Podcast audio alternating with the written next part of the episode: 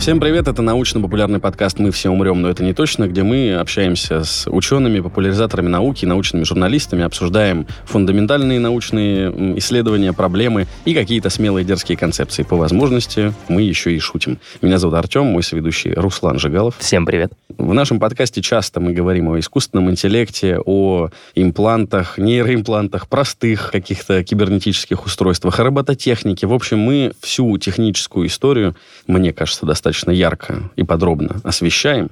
Но, что важно, все эти вещи находят отражение и в нашей медиакультуре, в обычной культуре. Чаще всего флагманом, которые там передовые какие-то исследования привносят в эту культуру, является научная фантастика. Так повелось, так, мне кажется, до сих пор происходит.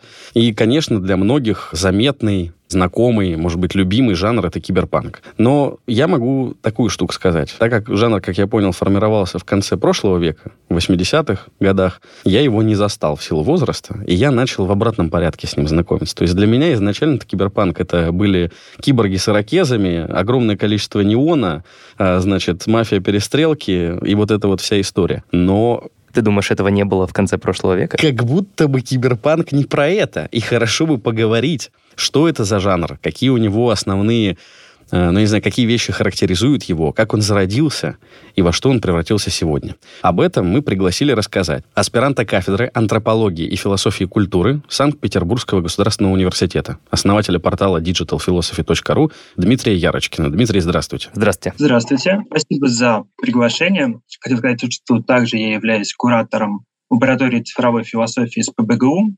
Это такая новое очень интересное направление в нашей деятельности. Мы стараемся совместить данные науки и философии, потому что, как известно, наука продвинулась далеко вперед. Даже если просто массовая культура будет ознакомлена со всем тем, что изобрела наука, то вся культура выиграет, мы продвинемся вперед, потому что сейчас мы как два таких знаете, как две сферы, которые не могут друг друга обогатить, потому что у них нет общей площадки. Угу. Как раз-таки одной из таких площадок является медиакультура, частью которой является киберпанк. На чем мы должны сакцентировать внимание? Лозунг киберпанка — это high-tech, low-life, то есть высокие технологии и низкий уровень жизни. Но, насколько я понимаю, туда же м, виртуальная реальность, которая была не совсем понятна там на момент 80-х, это отсутствие там свобод человеческих, то есть подчинение режиму либо государственному, либо корпоративному. А Все превращается в товар, разложение моральное, физическое, размывание рамок между человеком и машиной в силу кибер, ну, кибернетизации имплантантов и так далее. И в том числе еще заимствование от стиля нуар определенных вещей, но давайте про это чуть попозже, когда к постмодерну перейдем. Что еще нужно упомянуть, если мы говорим про такие основные, характерные Столпы для киберпанка, киберпанка. Да,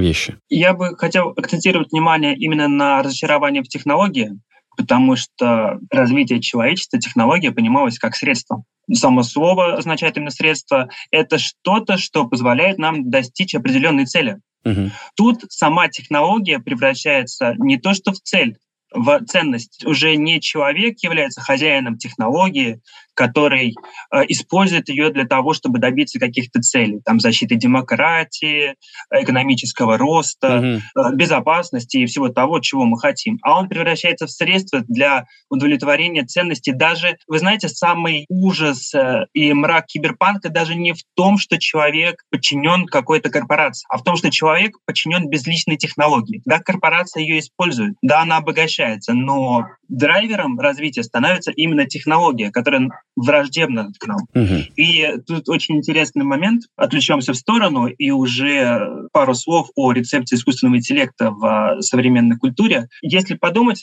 почему мы считаем, что мы превосходим какие-то другие э, живые существа? Почему мы считаем, что убивать свинью это хорошо, а убивать человека плохо? Самое главное — это разум. То есть если убрать все остальные критерии, по поводу того, что жалко, свинку тоже жалко, это все-таки разум. Мы считаем, что он дает нам возможность ну, быть важнее природы чтобы мы не говорили. То есть мы вне природы как бы. Есть природа, а мы над ней. Да, ну наш же разум. Ну, как бы, какие свинки, да, если будет выбор между человеком и свиньей. А тут получается, что у робота может быть больше разума у робота или у абстрактной технологии. И пользуясь нашей же логикой, мы становимся свинками для робота. То есть если пользоваться этой логикой, то почему бы нет? Вот в этом самый э, ужас киберпанка, который, мне кажется, они почувствовали в те времена, но сейчас он сформулирован особенно жестко именно в отношении этики искусственного интеллекта.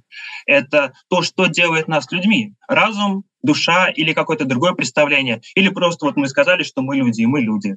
Да, большой Будда ест маленького Будду. Кто сильнее, тот и человек. Но э, такой онтологический вопрос о нашей природе, он был поставлен уже в, в эти времена. Собственно, и киберпанк является некоторой реакцией на, на вторую волну, да, и составляющая киберпанка — это э, гуманистическая фантастика. То есть когда мы стали переходить от фантастики, касающейся техники, вот этой увлеченности нарциссической техникой, если вспомнить Маршала Маклюина, да, когда мы созерцаем технику как нечто отдельное от нас, к страху перед ней. Угу. Кстати, насчет э, страха перед техникой, вот э, мы обсуждаем этот момент, когда бездушная машина берет контроль над человеком. Я вспомнил события начала 19 века в Англии, когда было распространено движение луддитов. Это люди, которые протестовали против технологического совершенствования фабрик, против ткацких станков, против шерсти дубильных машин и так далее. Они просто в Великобритании, они ходили, уничтожали фабрики, сжигали станки и так далее. И то есть, по сути, у нас уже был такой маленький прото-киберпанк уже в начале 19 века, когда люди точно так же боялись технологий, точно так же пытались им как-то противостоять даже. Мне больше нравится история про то, что очки для улучшения собственного зрения — это, во-первых, а, применение технологии, улучшение способности собственного тела, да, и по большому счету вот этот страх кибернизации, там, потери человеческого внешнего облика, он где-то абсурден, потому что мы и так модернизируем собственные способности и еще с изобретения линзы там для того, чтобы восстановить хотя бы упавшее зрение. Но вот про то, что говорит Дмитрий, я бы э, такой тезис сказал, а вы скажите, имеет он место или нет. То, что сама теория эволюции Дарвина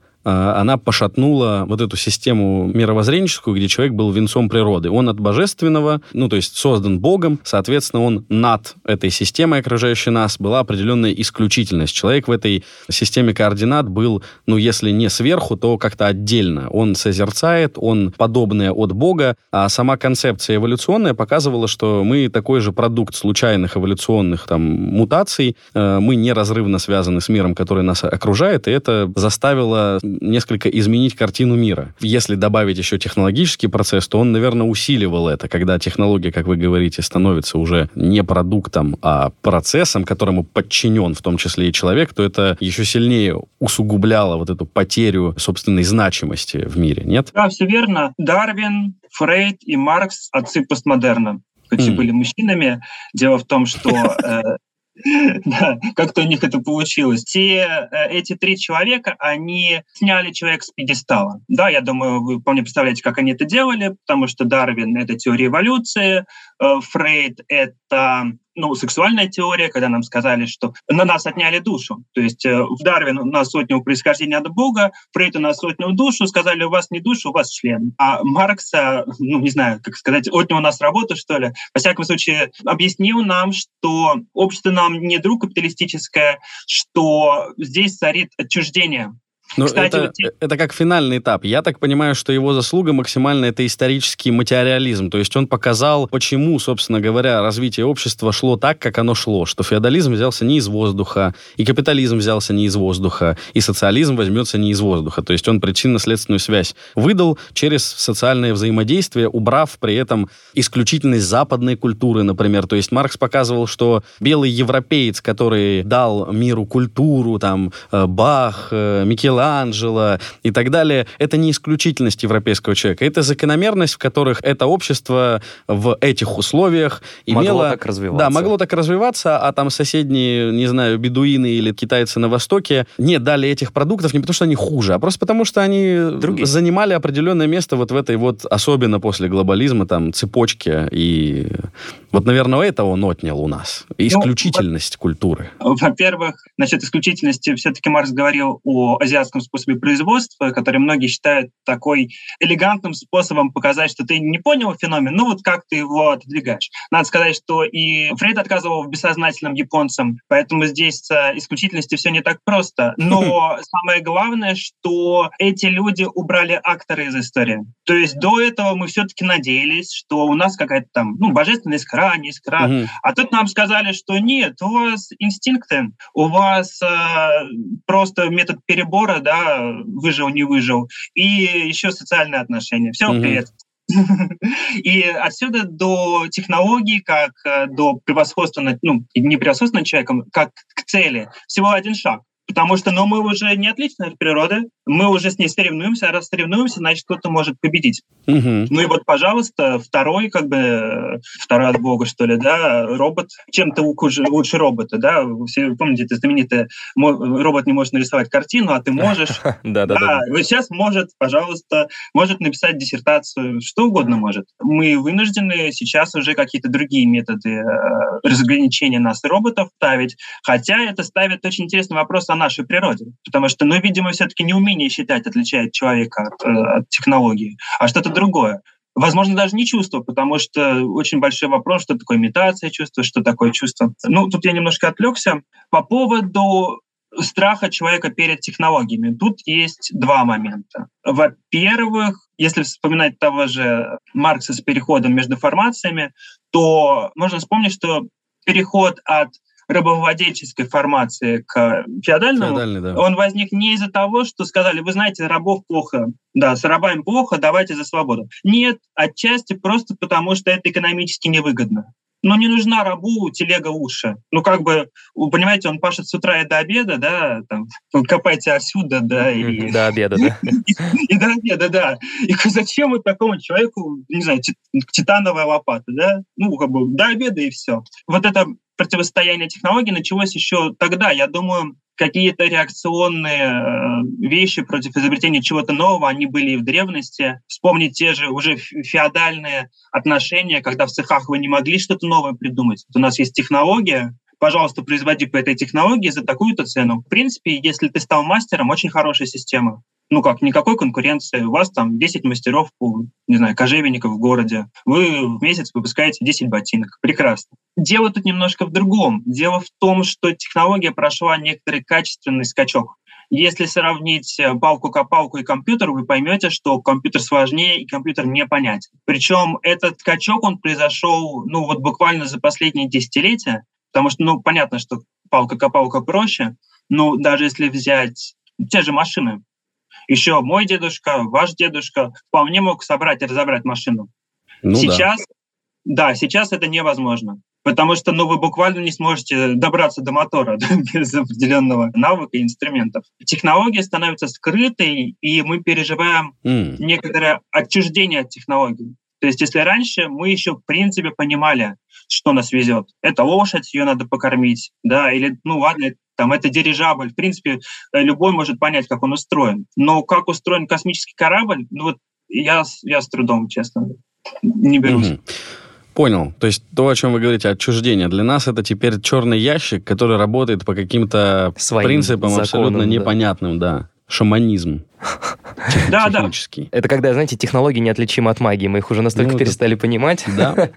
Стоит сказать, что если мы попытаемся проследить начало киберпанка, то, как я считаю, нужно окунуться в гораздо более ранние этап развития, чем 80-е, угу. потому что киберпанк — это не только про столкновение людей, европейцев с технологиями. Это вообще про столкновение с неизведанным, и в том числе про столкновение Запада и Востока. Причем очень часто пытаются определить родину киберпанка либо в Америке, либо в Великобритании, либо в Японии с Китаем. Но лично мне кажется, что сама по себе такая попытка она устаревшая, потому что э, мир давно глобален, и определить, что что-то где-то возникло, и только в этом месте, это, знаете, представление такое очень классическое. Так можно было думать в 18-19 веке, но в 20-м, когда все на все влияет, когда все мысли возникают параллельно в совершенно различных участках Земли, мне кажется, это некоторая абстракция. Угу.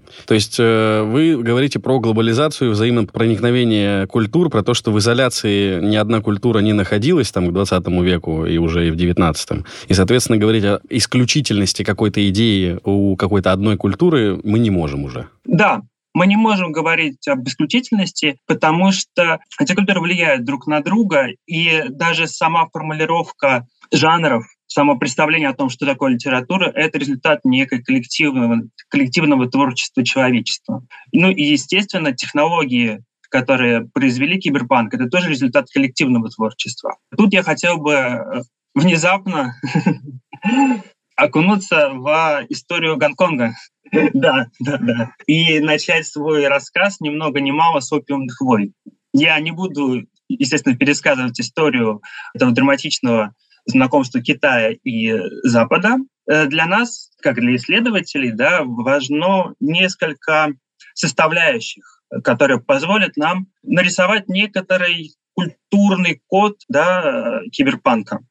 Если мы говорим об эстетике, то тут, несомненно, используется эстетика Гонконга. Гонконга и города-крепости Коуна. Объясню почему. Коун, если вы видели, это на те времена сейчас это уже исторический памятник. Китайцы сделали из него очень приятный мемориал. Это изначально Куаун — это такое анархическое, вот настоящий муравейник, как вы у себя можете представить. Это вот все то, что мы видим в киберпанке, это дома, которые строятся друг к другу, это дантист, который соседствует с мясником, которые оба работают подпольно, это мафия, это полное отсутствие законов. Потому что, собственно, сам этот город Коун выстраивался на городе-крепости Коуна совершенно анархическим порядком. То есть просто люди приходили и строили, что могли. Люди, корпорации. В результате образовалось такое огромное-огромное здание без какого-либо плана. И то, что мы видим, когда мы смотрим на э, бедные части киберпанка, в киберпанке мы очень часто сталкиваемся с бедной частью города и богатой. Так вот, бедный — это Коун. Вот он точно так и выглядит. Э, это невозможно, вот эти все переходы между крышами. Это другие здания, которые находятся во дворе э, одно другого. Интересно, что сейчас все это было снесено, все жители были переселены в приемлемые дома, и на месте этого города, город-дома, осталась только сама крепость и, и парк-сквер вокруг. Если говорить о второй части киберпанка, эстетического кода киберпанка о Гонконге, то, во-первых, мы встретим э, вот эти высокие дома, неоновые вывески и все то, что вы представляете, когда думаете о киберпанке. Но также вы встретите и э, мафию, ну, собственно, атмосферу порока. Чтобы понять, откуда в Гонконге вот эта атмосфера порока, мы и вспомним кратко про опиумные войны, которые возникли тогда, когда э, европейцы открыли для себя Китай, конкретно Великобритания, и попыталась наладить торговлю с этим регионом. Однако Китай не пошел на торговлю бартером, организовал торговлю за, за серебром. То есть э, европейцы привозили товары, Гонконг то есть э, европейцы покупали товары Китая за серебро, что не устроило Великобританию, и они нашли тот товар, за который Китай был готов заплатить чем угодно. Это был э, опиум. Но они сами посадили сначала Китай на опиум, а потом предложили это в форме такой валюты натурального обмена. Да-да-да, то есть они поддерживали вот эту вот опиумную зависимость в течение двух войн, что, естественно, э, увеличило криминогенность этого региона. Ну а так как э, власть не могла ничего противопоставить попыткам колонизировать да, Китай, они были и коррумпированы, и были вынуждены подчиняться, и отсюда берется там определенное бесправие.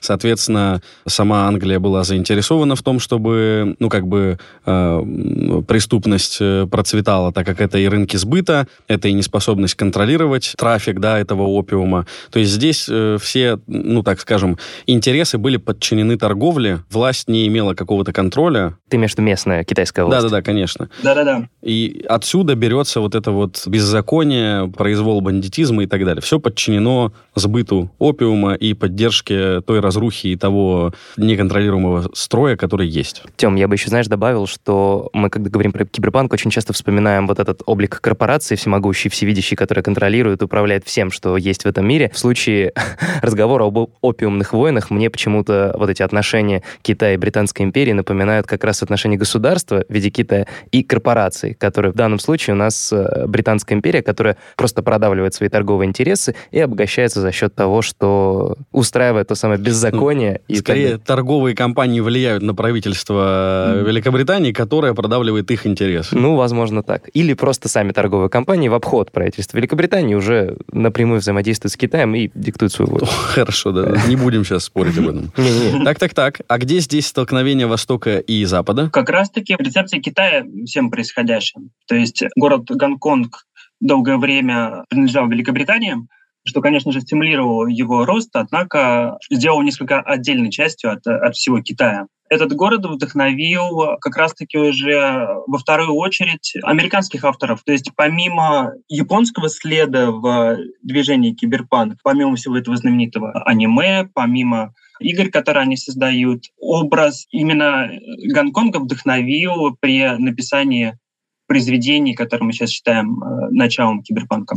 Ну, здесь просто, мне кажется, причинно-следственная связь еще важна. Аниме, там, если вспоминать «Призраков в доспехах», это уже было произведение, которое готовилось на какой-то определенной почве. Про след Японии я читал следующее, что в силу там роста технического прогресса и открытия рынков для японской продукции, э, американцы столкнулись с тем, что у них на полках э, все, что касалось электроники, полки ломились от японской продукции. Американцы привыкли к тому, что их экономика себя обеспечивала. И это у патриотов, так скажем, у консервативного слоя вызывало определенное, ну, если не отторжение, то уныние. Как так у нас на полках продукция еще и по качеству выше, и по цене дешевле не американская. То есть такой пазл небольшой, вот формирование, а, откуда берется эстетика Востока, Японии, в том числе там визуальные части киберпанка. Это то, что я прочитал. Это вот как раз-таки про взаимное влияние культур, угу. что оно идет не, даже не то, чтобы влияет одно на другое, как некоторая такая последовательность, да, как бильярдные шары, которые бьют, и эта энергия продолжается, и продолжается рецепция этого явления в другой культуре. Скорее вот такое какое-то синхроническое движение, когда когда одно влияет на другое.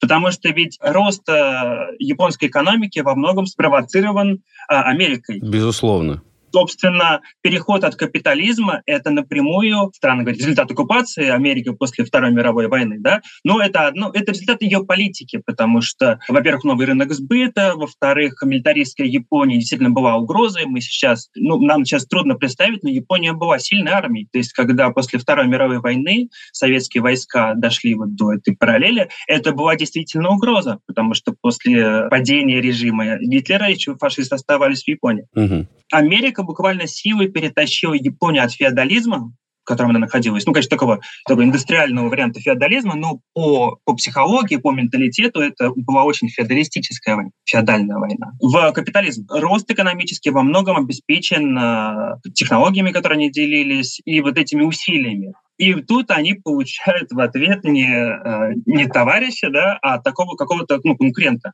Э, возможно, это так не мыслилось, но это вот как раз-таки столкновение для Америки с Востоком, с непонятным Востоком, с угрозой, которая оттуда идет. И, конечно же, это спровоцировало э, некий технопессимизм, потому что а, люди боялись за свои рабочие места, потому что люди видели э, не то чтобы крах империализма, но теряли веру во всесилие своей страны, потому да. что тут и э, конфликты на Ближнем Востоке, и война во Вьетнаме, и протестные движения в самой Америке. Отсюда во многом, ну не во многом, а вот принято думать, что отсюда такой э, пессимистичный взгляд классического киберпанка на развитие цивилизации. Само по себе определение классический киберпанк а это оксюморон, потому что это движение, которое как раз-таки борется с классикой во всем его проявлении киберпанк возникает как реакция на, на вторую волну, на вот этих э, знаменитых э, фантастов второй волны. Это движение постмодерна, как раз-таки мы говорили о том, что постпанк — это постмодернистический ответ на киберпанк, но сам киберпанк это является постмодерном. Да, про это предлагаю попозже. Давайте еще остановимся. Вы зацепили там войну во Вьетнаме. Как я понял, здесь какая ситуация? Во-первых, это всеобщая глобализация, формирование вообще транснациональных э, корпораций, когда какая-то компания не ограничена рамками одного государства, там экономические интересы начинают э, реализовываться в странах других, вот это взаимное проникновение. Война во Вьетнаме это, как мне кажется, неспособность э, защитить там какие-то демократические демократические ценности, то есть понятно, что было движение к хиппи, э, были э, митинги, были манифестации. Общество видело, что ничего поменять решение власти они не могут повлиять, ничего они не могут изменить. И, соответственно, здесь собственное бессилие, попирание вот этих демократических ценностей, столб, на котором стоит культура американская, он пошатнулся. Туда же накладывается в том числе страх потери рабочего места, страх перед новыми технологиями.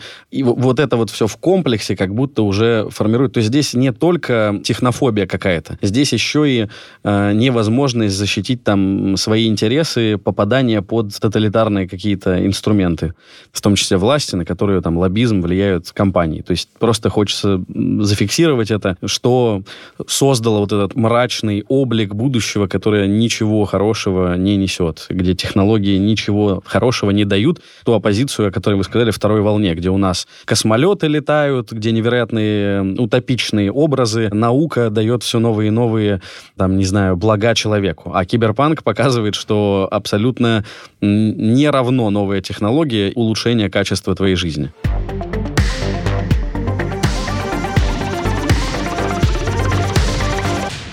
А почему, когда описывают жанр киберпанк, часто говорят о присутствии там, и влиянии на него нуара? Вот я, человек, который не разбирается в этом, прочитал, что отличительные особенности нуара — это не женщина в красном с помадой яркой, человек, который курит, это скорее визуальные клише, а про то, что это достаточно циничный такой подход, э, очень жесткий в описании всех процессов, бескомпромиссный, где размыто черное и белое, где нет однозначных э, героев и злодеев, где герои зачастую это даже не всегда бравый коп, а скорее детектив с темным прошлым, который, э, не знаю, может быть чем-то травмирован и так далее. То есть здесь происходит, э, если говорить о нуаре, некоторое размытие э, и в описании процесса все достаточно прямо описано кроваво там и цинично, и в смещении акцента с героя, точнее, не смещение акцента, а в смещении описания героя. Это уже не рыцарь в, значит, без упрека, э, страха и упрека, страха да. и упрека да, это человек в целом из прочей, плоти и, и со крови, страхом и упреком. И со страхом и с упреком. Вот это, получается, составляющая, она присуща и киберпанку? Да, она присуща, я думаю, ключевое слово здесь цинизм. Это слово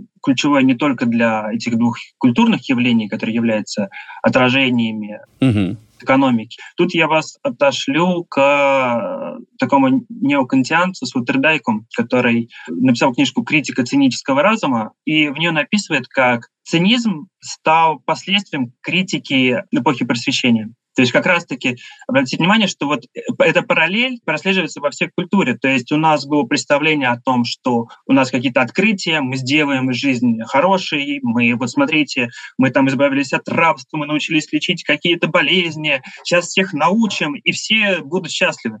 Но вдруг выясняется такая, знаете, эм, Проклятие счастья, да, как раз-таки то, что мы встречаем в японском киберпанке, это когда мы понимаем, что все есть, мы счастливы, но почему-то мы не идем к этой идеальной жизни. И вот когда мы разбираемся с тем, почему, несмотря на то, что все возможности в принципе-то есть, почему человечество не идет к концу войн, к mm-hmm. концу эпидемии, к всеобщему созидательному, созидательному труду, выясняется, что что-то не так с самой природой человека. И как результат, ну, мы, возможно, ну, там mm-hmm. разные, конечно же, подходы. Некоторые говорят, что это результат экономических отношений, mm-hmm. психотравм, если мы говорим о Фрейда, но неважно. Суть mm-hmm. в том, что что-то не так конкретно с тобой, да, конкретно вот э, с обществом. И цинизм рождается как такая попытка, э, ну, знаете, что ли, трезво посмотреть на природу человека. Но при этом важно понимать, что он содержит некоторый ресентимент, да, некоторую обиду на эпоху просвещения, на то, что он хотел быть таким, да, но не получилось. Но это, знаете,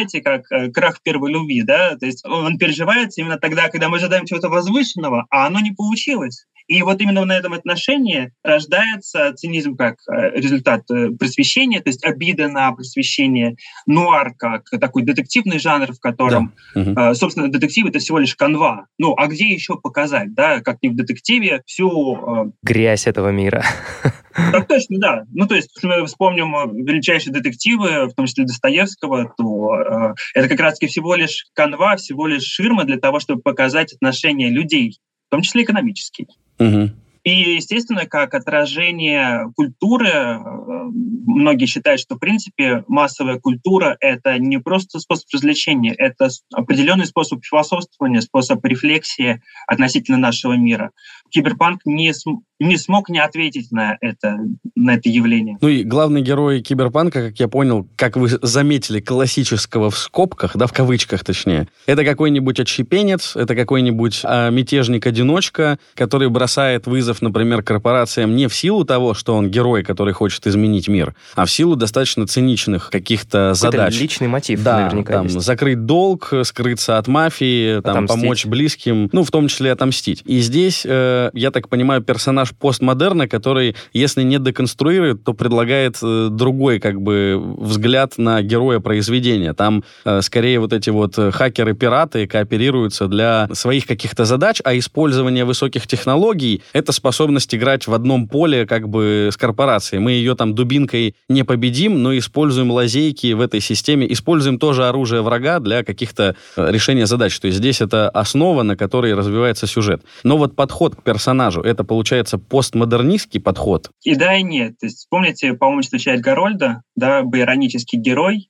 И, в принципе, наверное, говоря о постмодерне, не имеет смысла э, искать что-то новое. Ну, то есть это как раз-таки противоречит идеям постмодерна, который лишь пересобирает явления и берет какие-то, вроде того же иронического героя, который не разделяет э, ценности окружающего общества, и помещает их в новый антураж, Мгм. что-то добавляет. Вопрос в том, что добавляет э, постмодерн и киберпанк. Ну, наверное, собственно, цинизм как отсутствие некой э, высокой цели. То есть тут два момента, да. Во-первых, это отсутствие, это обида, да, все-таки цинизм это всегда обида, как такой ответ жесткий на, ну, здоровый человек. Несовершенство мира.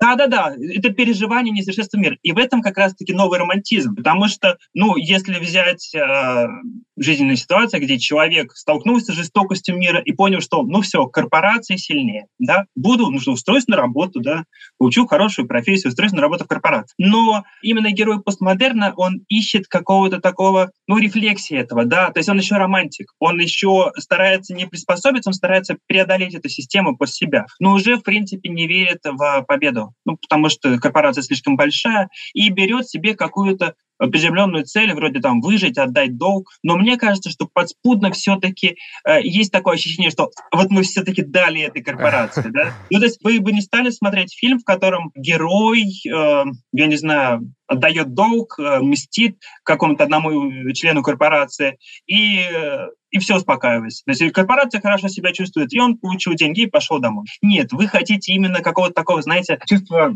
торжества справедливости, да, Мгм. что хоть чуть-чуть, но корпорация, вот хотя бы через хакерство, да, мы как-то нашли лазеечку и ткнули эту корпорацию. Но, кстати, что интересно, вот этого мотива нет в японском киберпанке. Возможно, это связано с тем, что американский он возник на волне протестных э, Мгм. Волнений, э, на волне хиппи, да, это знаменитая песня «Почему они все время посылают бедных», то есть тут э, два момента разочарования Вьетнамской войны. Первое, это что все-таки не получилось, а вторая, что ну, американцы посмотрели, кого отправляют на эту войну, и э, большинству не захотелось бороться за ценности, которые тогда разделяла Америка. То есть расслоение социальное. Да, да, то есть тогда оно почувствовалось в особенности. Не просто бедность, которая, ну вот, ну плохо живешь, да, а плохо живешь, и, возможно, тебя убьют. И это гораздо сильнее. И в Японии такого не было в тот момент, потому что ну, у них все хорошо было. У них как раз-таки под э, влиянием американских денег, американской поддержки, невиданный рост э, технологий, который ста- становился доступным, да, и нужно еще понимать, какой гигантский скачок тогда сделала Япония. То есть буквально несколько столетий за вот за эти годы оккупации. Ну, конечно же, там было много экономического кризиса, да, и преодоления старых технологий, но в целом, если вы вспомнить, мне кажется, это близко вот к сталинской индустриализации, то есть вот и соответственные ощущения, которые люди тогда испытывали, доверие к себе, к э, цивилизации, к миру, оно как раз-таки не позволило им э, включить критичность в киберпанк. А почему, точнее, не почему, я вопрос задам. А японский киберпанк не изменился, когда японцы увидели, что вот этот рост, этот финансовый пузырь, который надувала там в том числе Америка, их экономика пережила огромный упадок в определенный момент. Это был э, огромный лопнувший экономический пузырь, когда был кризис перепроизводства, и как раз-таки, когда японцы начали, ну, вышли на определенный хороший экономический уровень, мы в одном из подкастов в экономическом про это говорили, ссылочка будет в описании, они столкнулись с тем, что все, это чудо экономическое в какой-то момент закончилось. Это не отразилось в киберпанке, потому что, ну, я понимаю, к чему вы ведете. Социальных явлений вот этих не было, которые были в Америке, но потом киберпанк э, японский не догнал, ну, не нагнал вот этого вот, не встроил в свою систему как раз-таки в том числе и разочарование. Встроил. Они даже сняли аниме под названием «Bubblegum Кризис». Это... есть, но это да-да-да. Но это было гораздо позднее, это во-первых. Ну да. В Японии возник э, киберпанк, как некоторое такое отдельное течение киберпанка. Впоследствии он уже был импортирован в Америку. То есть э, он как раз-таки с сериалом, по-моему, «Акира», боюсь напутать, они уже вышли на американский рынок. Э, опять же, нельзя говорить о каком-то четко отдельном японском киберпанке, там, русском, китайском киберпанке. Все это вот именно такое взаимозависимое. И тут важно понимать, что все-таки это творят люди. То есть это не какие-то корпорации, которые создают вот что-то в стиле киберпанк да, это не классическая схема. Ну, вспомним там классическую схему возникновения классической музыки, когда у нас появляются григорианские хоравы и говорят, вот писать только так. И вся Европа пишет по канонам григорианского хорава, как-то с ними экспериментирует, вот получается классическая музыка. Тут такого нет. По сути, нет никаких правил. Единственное правило, ну, пожалуйста, зарабатывайте.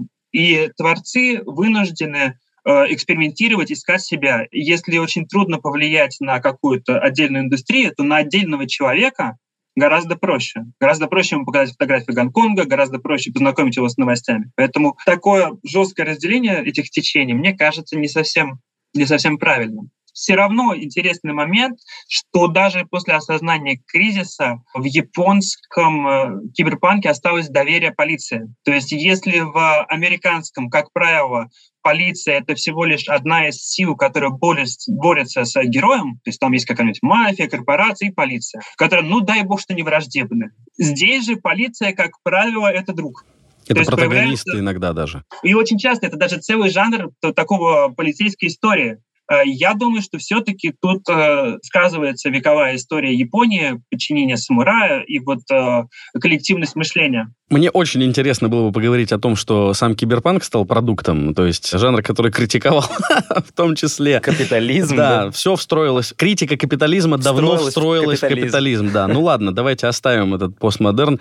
Э, хочется еще на что сориентировать, точнее, на чем акцентировать внимание. Смотрите, Уильям Гибсон с произведением «Нейромант». Всем ознакомиться, кто хочет. Стерлинг с хизматрицей тоже ознакомиться, э, кто хочет. Смысл в том, что они, как некие основатели, отцы-основатели жанра киберпанка, давшие фундаментальный популярные произведения, к середине 90-х говорили, что жанр умер.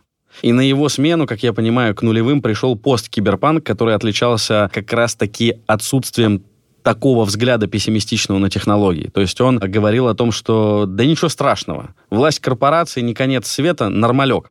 Почему, если про посткиберпанк понятно, устали бояться, увидели, что это все уже будущее наступило и так далее, почему они уже к середине 90-х сами плюс-минус вышли из киберпанка и сказали, что он погиб? Они не увидели поддержки общества, общество устало, перестало покупать книги. Чем они руководствовались, когда эм, как бы привносили тезис о том, что жанр, который в 80-х зародился, к 90-х сдох? Ну, во-первых, э, я бы не согласился с тем, что посткиберпанк возникает на волне усталости от страха.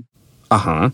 И вы, кстати, э, проговорили тот момент, почему так? Потому что критика капитализма встраивается в капитализм. И я думаю, эта же логика произошла и с киберпанком. Потому что постепенно, и как раз-таки то, из-за чего в этом движении разочаровались э, его основатели, капитализм э, ну, забрал себе киберпанк, стал раздавать, ну, как такая абстрактная сила капитализма, премии, стал платить деньги, и люди, которые изначально были против э, мейнстрима, если вспомнить э, «Дешевую правду», это один из э, журналов, манифестов киберпанка, там люди подписывались под псевдонимами, чтобы не стать популярными.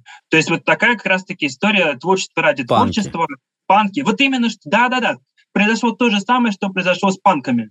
То есть если изначально это была одежда, за которую тебя могли ну, на несколько, у нас на несколько суток отправить э, стричься, а в Европе тоже могли быть какие-то гонения, и когда это было просто опасно, Постепенно капитализм э, сделал из этого моду, и косухи, которые изначально означали протест против э, полицейского государства, стали продаваться в магазинах. То же самое произошло с киберпанком. Именно как э, литературный жанр, мне тут кажется, что все-таки в играх компьютерных произошла немножечко другая история. одновременно да. им, более, им более индустриальная и, с другой стороны, более анархическая. Но пока что э, не буду судить, насколько тут идет победа киберпанка, все-таки не так много времени прошло. Так вот, по поводу постмодерна. Э, киберпанк встроился в современную культуру, в, стал неким таким, ну, мейнстримом, да, то есть уже никого не удивишь ни, ни матрицей, ни э, ощущением, что мы живем в каком-то обманном мире, это стало очевидным. И герой посткиберпанка — это как раз-таки человек, который не то чтобы устал бояться, он, э, ну, он проиграл эту битву в, в отношении капитализма. Он уже не готов отделить себя от э, технологий. То есть mm. все-таки, мне кажется, если в киберпанке речь идет о некотором противостоянии технологиям, то в посткиберпанке это просто попытка, попытка освоиться в этом мире. То есть герой уже даже не циник получается, уже нет никакой защитной реакции, нет никакой обиды, есть просто смирение с тем, ну, с условиями, в которых он живет. Ну да, это как раз-таки тот клерк, который понял, что надо устраиваться на работу в корпорации. Ну, другое дело, что он, что он поставлен в условиях, когда он этого не может сделать, но если бы он смог, то он бы с удовольствием туда бы пошел. Э, Дмитрий, такой вопрос. Есть много жанров, в том числе, куда ушел и Гибсон, и Стерн, как я понимаю, например, стимпанк. Есть биопанк, нанопанк, либерти-панк, мой любимый совет-панк, потому что Советский, Советский Союз, Союз победил, да. Э, и так далее. А почему там приставка панк, почему это вообще называют производными киберпанка, если в том же стимпанке, дизельпанке, биопанке вот этих основ классического, опять же в кавычках, панка-то нет. Там просто берется, например, одна из технологий, то есть временной промежуток вот так вот отрезается и говорится, что викторианская эпоха, рассвет паровых технологий, и вот технология доведена до такого совершенства, что и никакая компьютеризация не нужна. У нас паровые роботы, паровые летательные аппараты, паровое все. И вот как бы здесь визуальное как будто, то есть эстетика преобладает над э, каким-то смыслом. Мне так представляется. Почему перекочевала приставка панк-то туда, если там... Никаких ну, панков-то уже и нету. Да, там про другое. Там, собственно, про, ну, как скажем, декорации уже, которые... Это само название используется уже для, ну, какого-то маркера визуального стиля. Если стимпанк, то, чувак, там у тебя паровые роботы. А если биопанк, то у тебя там Нарост, мутанты вместо да. роботов, да. Там уже не про борьбу с системой, не про беззаконие, расслоение, потерю человечности и так далее. Во-первых, само первое из ответвлений киберпанка стимпанк возник как ирония над э, плачевной ситуацией, в которой он оказался, как попытка, попытка, ну, по сути, высмеять это движение. И здесь происходит такая очень постмодернистская ситуация, постмодернистская ирония, когда что-то рождается как шутка и, в принципе, пребывает как шутка, но при этом воспринимается всерьез.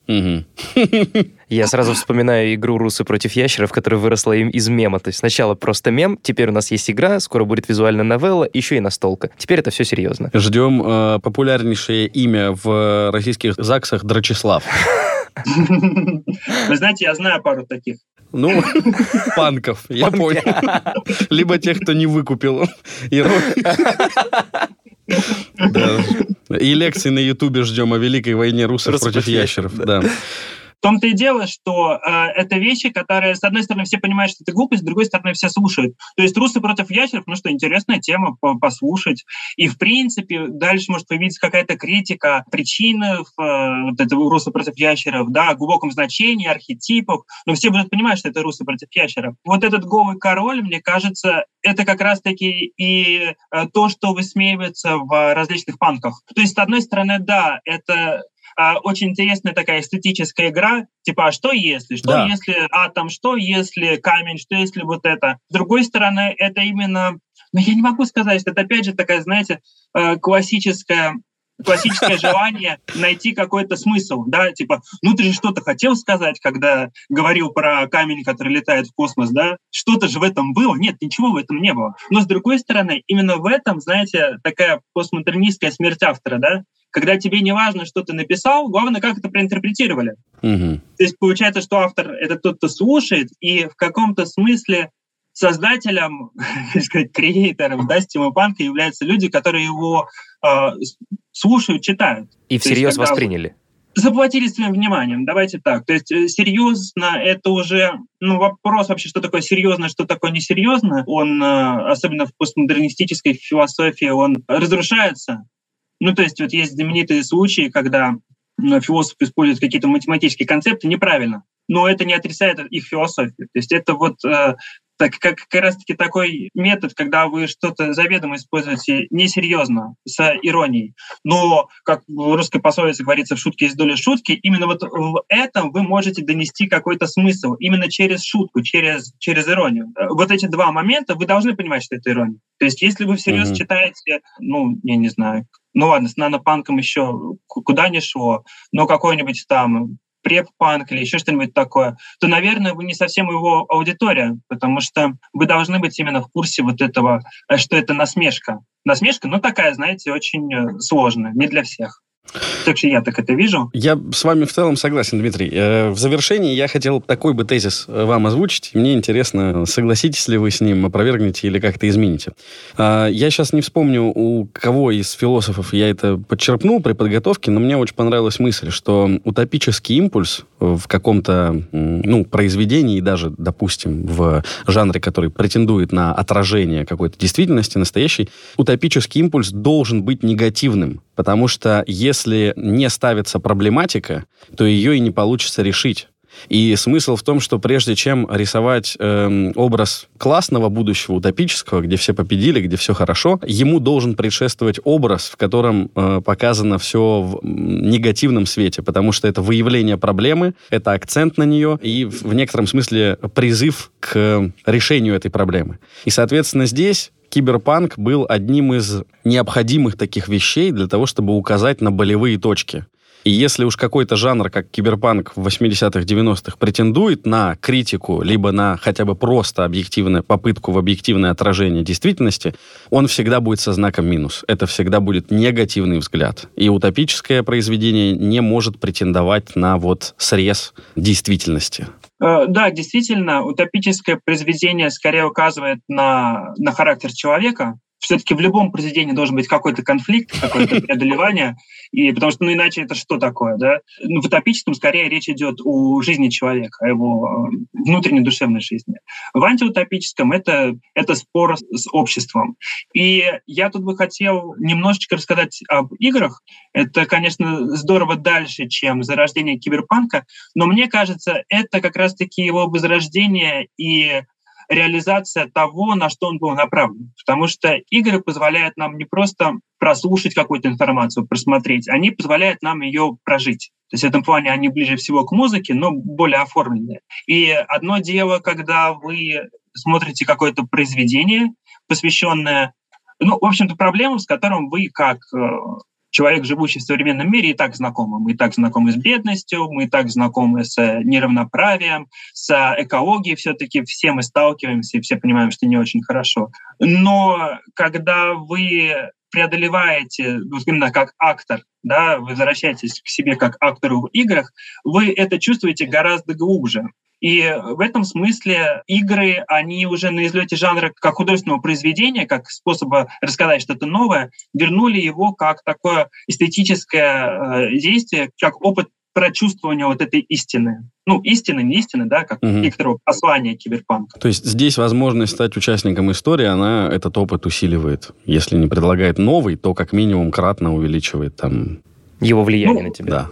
Да, не просто участником и создателем, то есть вы вместе с сценаристом так или иначе создаете этот опыт. Ну, хорошо, закончить я хотел бы на мысли ноте. Фредерика Джеймса, литературного критика, который говорил, что, в общем, были определенные анклавы, которые позволяли критиковать систему, и киберпанк играл такую роль, то есть критика системы. А когда он встроился Система. внутрь этой системы, ничего не осталось. Неолиберализм проиграл, ничего хорошего нас с вами, друзья, не ждет. Но Смерть и упадок, нет, все. А, а социализм, там должна быть, должен быть тейк про счастливое будущее. Кто знает, тот знает. Вот. А Дмитрий, когда сказал, мне понравилась одна из мыслей была, у меня сразу цитата возникла, ну, что мы знаем проблемы, мы их видим, мы сталкиваемся с ними. А я вспомнил девочку, которая в ТикТоке говорила, ну, если ты бездомный, купи дом. Да-да, если у тебя мало денег, заработай много Поэтому насчет, насчет понимания проблемы, это тоже интересный вопрос. Ну ладно, последний вопрос, Дмитрий, скажите, если человек хочет ставить перед собой сложные какие-то вопросы, проводить мысленные эксперименты, если ему нравится, да, возможность рассуждать, которую вы сегодня показали, то куда ему идти учиться, чем, где он может себя найти, как он может, э, не знаю, найти работу и что это будет за работа? Ох, Неужто меня спрашивают, когда я иду по философа работать?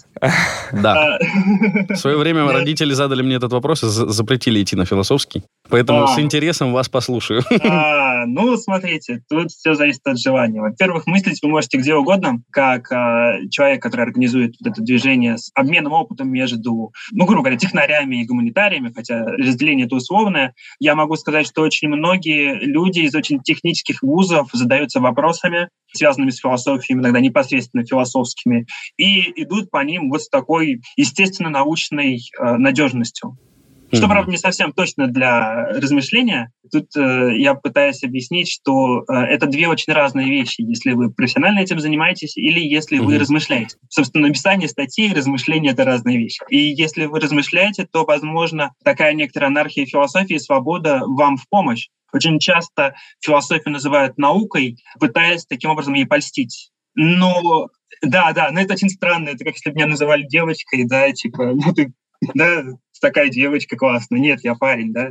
То есть, э, да, если что-то является чем-то, то назвать это другим способом — это не комплимент. И если размышлять о том, почему, несмотря на весь опыт человечества, у нас есть две такие очень различные сферы, можно прийти к выводу, что это именно свобода. То есть мы обладаем некоторым научным методом, который в науке вот доведен до совершенства, но он был рожден в философии, и в философии он обладает некоторой большей свободой. Но чтобы размышлять, вам не обязательно быть философом и не обязательно э, выбирать кафедру, которая связана с проблемой, которая вас мучает. Но если Это... хочется... Да, если хочется. Э, что можно сделать? Ну, конечно же, самый лучший вуз на Земле — это СПБГУ. Э, дальше МГУ. И э, что касается там гуманитарных, сочетания гуманитарных и э, философских, и научных, да, все-таки вот я, кто о чем болит, тот о том и говорит, то, наверное, это Оксфорд, там очень много в этом делают. Вот эти три вуза вы можете выбрать для обучения. Да, еще по поводу обучения, самое главное, вы знаете, что происходит самое главное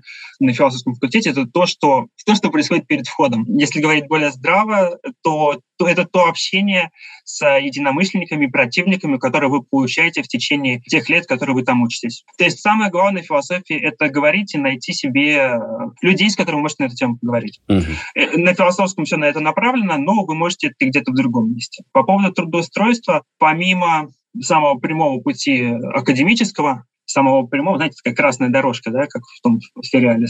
Потому что он э, кажется с логической точки зрения самым прямым, но количество вакансий в академической сфере, которые были бы интересны, не так много, и э, вам нужно, опять же, чем-то выделяться. То есть если вы будете учиться, то вам нужно брать на себя какую-то дополнительную активность, организаторскую или научную, то есть чтобы к концу обучения вы выделялись бы из общего потока. И, конечно же, есть э, масса работ, во-первых, которые ваши навыки будут перенесены, как нам говорили на первом курсе, что мы тут э, в течение четырех лет учимся писать, читать и говорить. В целом это, да, да, в целом это полезные навыки, вы можете их везде использовать. Но и также все, что связано с некоторыми э, исследованиями, освоением больших э, объемов данных, с, с их интерпретацией. Uh-huh.